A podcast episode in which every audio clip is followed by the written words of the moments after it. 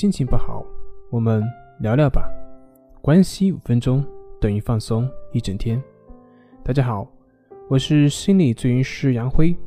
欢迎关注我们的微信公众账号“重塑心灵心理康复中心”，也可以添加微信 “su 零二一二三四五六七八九”，了解焦虑的解决办法。今天要分享的作品是焦虑症的性格特征第二部分。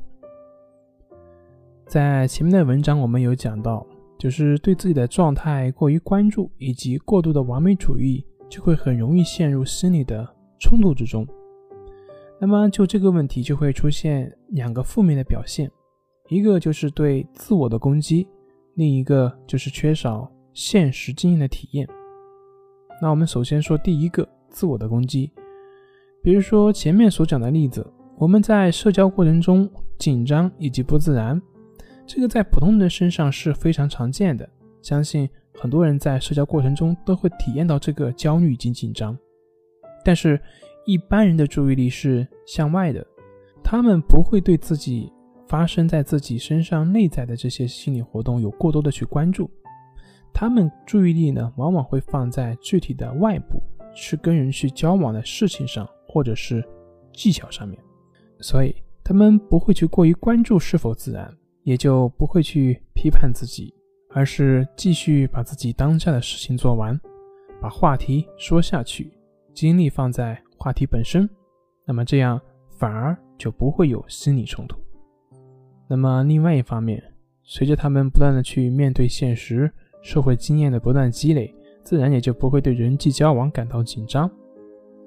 但是对于社交焦虑的患者呢，他们总是会试图马上就不让自己紧张，马上就让自己表现完美，而忽略了任何事情的发展都是有一个过程。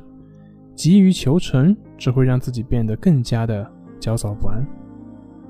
另一个就是会缺少现实的经验的体验。正是因为他们对自己的内在过于关注。那么头脑的注意力呢，都放在自己的症状去纠缠上了，他们无暇会顾及现实的生活，而当一次一次的压抑，却一次又一次的挣扎之后，却只会让人陷入到更深的不安以及烦躁之中。这种特质呢，会直接影响到本人的现实的生活，